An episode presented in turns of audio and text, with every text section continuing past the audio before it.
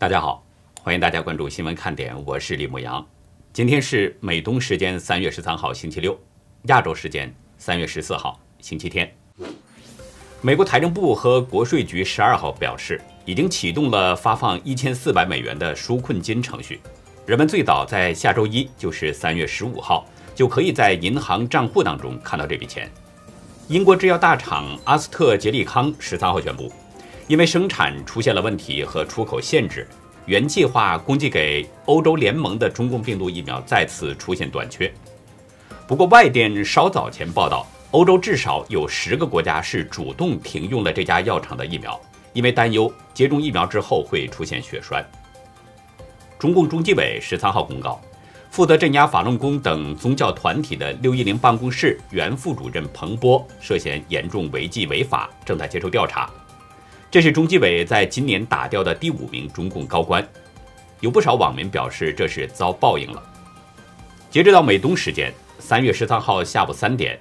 全球新增确诊中共病毒的人数是五十万零六百二十九人，总确诊人数达到了一亿一千九百九十七万零一百二十九人，死亡总数是二百六十五万七千一百六十七人。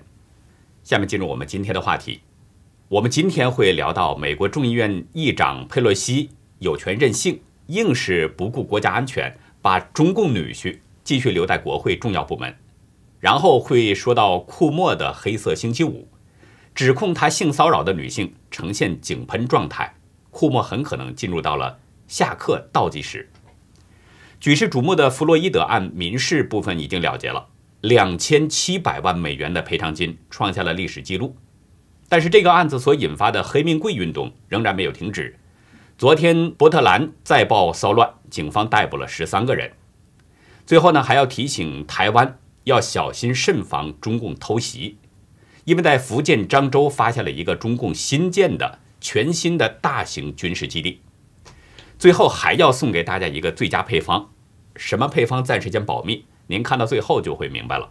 昨天，众议长佩洛西再次任命了民主党众议员艾瑞克·斯沃维尔为情报委员会的委员。佩洛西在声明中表示，在情报委员会上，当我们面对美国的敌人，适应新的威胁。并与盟国合作的时候，这些成员将成为维护美国人民安全的有效力量。佩洛西表示，尽管斯波维尔与中共女间谍芳芳之间的关系不断受到人们质疑，但他仍然将斯波维尔留在众议院情报委员会。佩洛西说，对斯波维尔在情报委员会的任职能力并不担心。佩洛西的这种说法让人感到怀疑。这是联邦众议院领导人说出的话吗？如果我没有理解错的话，没有理解偏颇，那么佩洛西像是在说，斯沃维尔有能力可以胜任情报委员会的工作，也可以把跟中共女间谍芳芳睡觉的事情与国会的工作分开处理，所以他对斯沃维尔并不担心。也就是说，就算斯沃维尔与芳芳睡过觉也没有关系，不影响他的国会议员工作。美国保守派网站网关专家表示，芳芳与斯沃维尔和一些其他的民主党人都有暧昧关系，特别是斯沃维尔确实与芳芳发生了性关系。联邦党人联合创始人肖恩·戴维斯，他表示，去年十二月曾经有一位国会山的消息人士证实斯沃维尔与芳芳的问题。文章引述戴维斯的说法。斯沃维尔确实与中共女间谍芳芳发生过性关系。联邦调查局已经向国会领导人通报了芳芳代表中共与国会议员互动的细节。在以前的节目中，我也曾经谈到过党的优秀女儿芳芳在加州，甚至在美国全国，专门物色有发展潜力的民主党人做他们的业余老婆。大家有兴趣可以翻看一下前面的节目。众所周知。众议院情报委员会，这是美国国会当中非常重要的一个小组，可以接触到一些国家最高机密信息。而斯沃维尔已经成了事实上的中共女婿，谁会相信他还能维护美国人民的安全呢？美国媒体 Axios 曾经报道，芳芳在2014年的时候曾经为竞选的斯沃维尔筹款，并且后来在斯沃维尔办公室安插了一名实习生。直到联邦调查局开始注意到芳芳，并且通知了斯沃维尔，芳芳才悄悄回到中国大陆。但是斯沃维尔的父亲和兄弟一直都跟芳芳在 Facebook 上保持着密切联系。看这种情形，似乎呢芳芳已经融入到了斯沃维尔的生活，成了他的一名家庭成员。这种情况已经非常令人担心了。如果是正常处理的话，斯沃维尔早就应该退出国会了。中共女婿怎么可能让人放心呢？但是佩洛西不但不让斯沃维尔退出国会，而且还继续。对他委以重任，让他接触美国的最高机密，这等于是在有意的让中共女婿向他的中共岳父通报美国的情报。中国大陆流行这么一句话：“有钱就是这么任性。”这句话只要稍稍变动，用在佩洛西的身上非常合适。有权就是这么任性。佩洛西是众议长，美国第三号人物。可以想怎么做就怎么做，这就叫任性。佩洛西在斯沃维尔身上还有一次任性，就是此前他也不顾共和党的反对，把斯沃维尔塞进了众议院国土安全委员会。大陆还有一种说法叫护短儿，我们不知道佩洛西这个做法算不算是护短儿。我看到有不少美国网友留言，都表示相当不理解。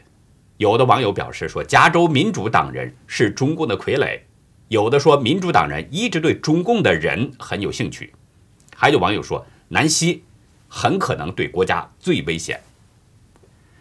不只是网友对佩洛西的决定很气愤，众议院少数党领袖凯文·麦卡锡也无法理解，他要将在下周提出一项决议案，迫使斯沃贝尔退出情报委员会。麦卡锡在推文中写道。根据自己与佩洛西一起听取的情况介绍，斯沃维尔不应该担任负责保护我们国家机密的小组成员。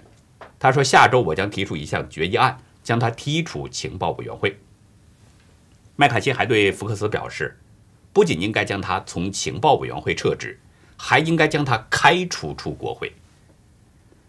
我一直强调一句话：谁跟中共有关系，一定就没有好事儿。中共女婿还能在情报委员会待上多久呢？他会不会被撤掉国会议员的身份呢？我想，这应该是很多美国人的愿望。其实还有一个人，他的去留也是值得关注的，就是纽约州长库莫。对库莫来说，昨天就是十二号，是真正的黑色星期五。怎么说呢？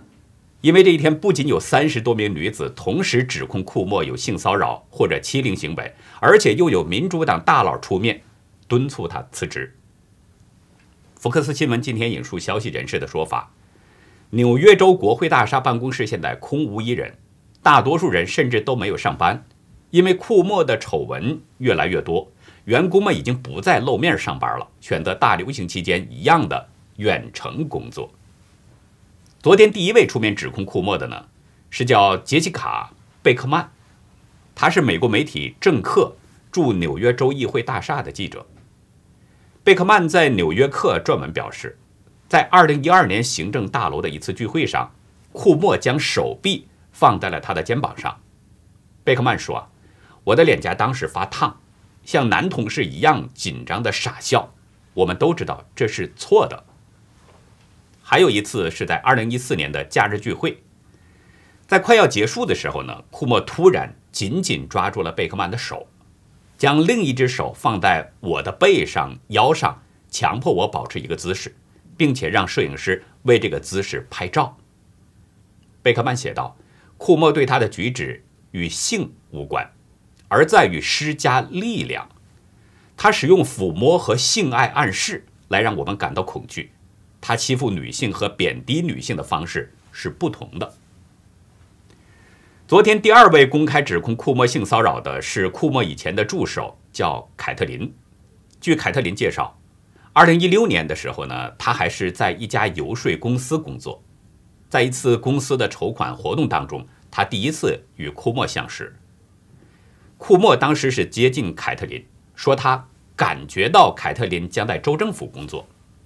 然后在人们的注视下，以一种跳舞的姿势抓住凯特琳，事后那个星期晚些时候，凯特琳接到了库莫办公室的电话，要求他去面试一份工作。但是在得到那份工作之后，库莫经常对他指责，并且对他的容貌做出暗示性的评论。在遭到口头和精神上的虐待之后，凯特琳辞职了。凯特琳还对《纽约客》讲述了一次特别令人不安的遭遇。那次呢，他被库莫叫到办公室。帮他在易贝网站寻找汽车零件。库莫坐在办公桌前，把椅子摆成一圈，而凯特琳穿着裙子和高跟鞋站在那儿，不得不弯腰看他的电脑。他看着我，我抬头看着汽车零件。除了贝克曼和凯特琳这两个人，还有三十名女性告诉《纽约客》，她们都曾为库莫工作时被欺负。其中多名女性表示，在库莫和他的一些高级助手所造成的这个气氛当中，心理健康受到了严重损害，不得不服用抗抑郁性的药物，并且接受治疗。甚至还有一名女性表示，她曾经拨打了防自杀热线。面对这么多勇敢女性的指控，联邦参议院多数党领袖查克·舒默终于不能再为库莫扛着了。昨天，他和参议员克里斯汀。吉利布兰德联合声明呼吁库莫辞职。声明中表示，库莫州长已经失去了执政伙伴和纽约人民的信心，应该辞职。联邦众议员亚当西夫在昨晚 CNN 的节目中也表示说，库莫已经不能再继续工作了。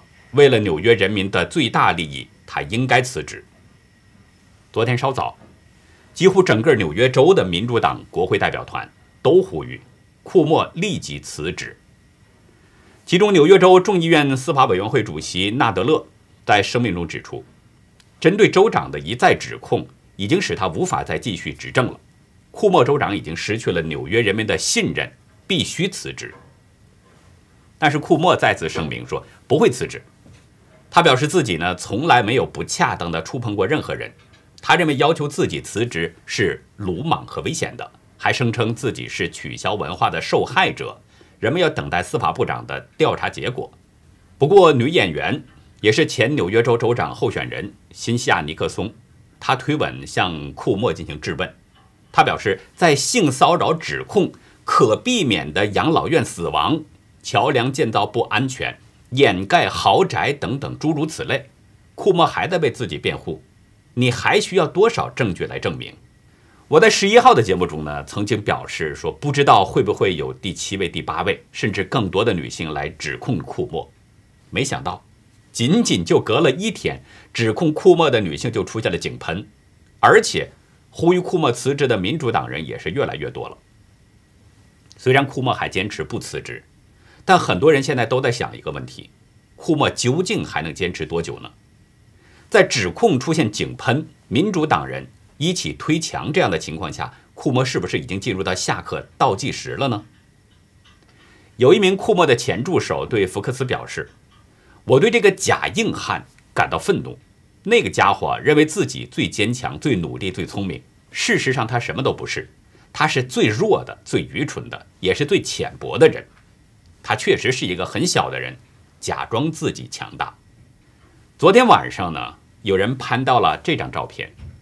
这是在州长官邸外面，库莫披着毯子在跟人通电话，看上去很狼狈，似乎也很紧张。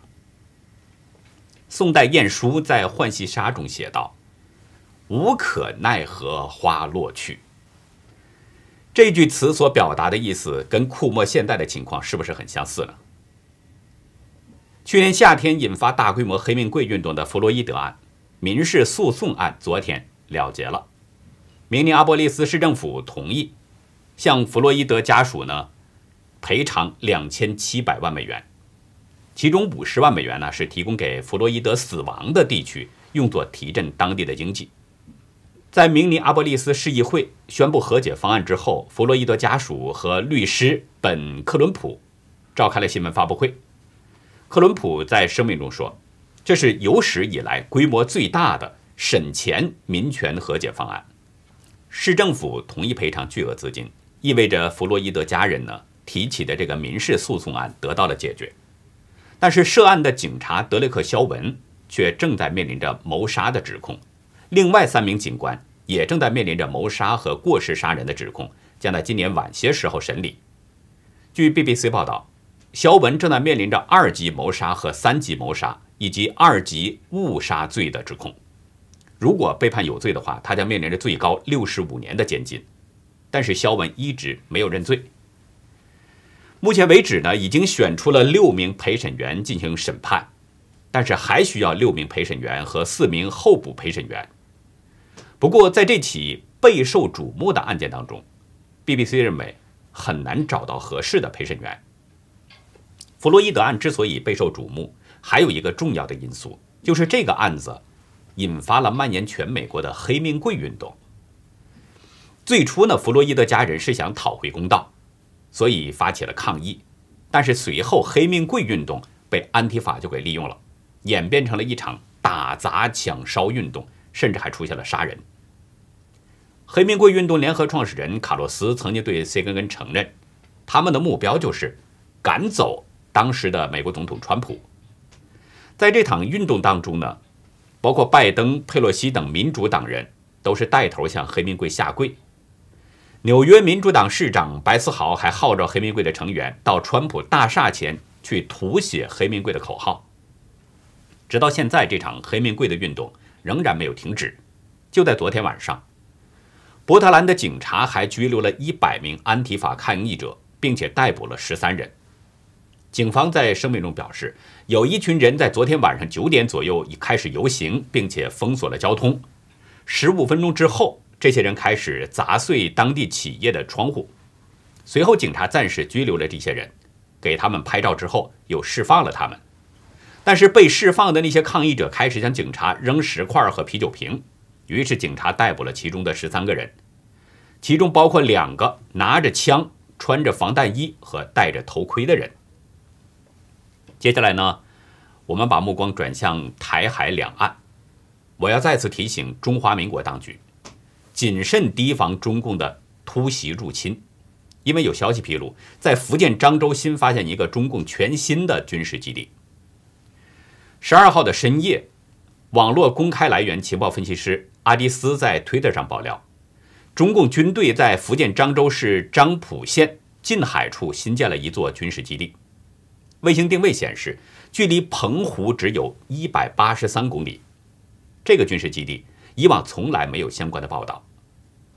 据一个叫“爆瓜”的网站独家披露，这个全新的军事基地是福建扩建的两个军用机场之一，有一千七百米的机场跑道，还有六百米的主跑道，另外还有十个直升机降落坪和二十七个停机棚，规模相当大。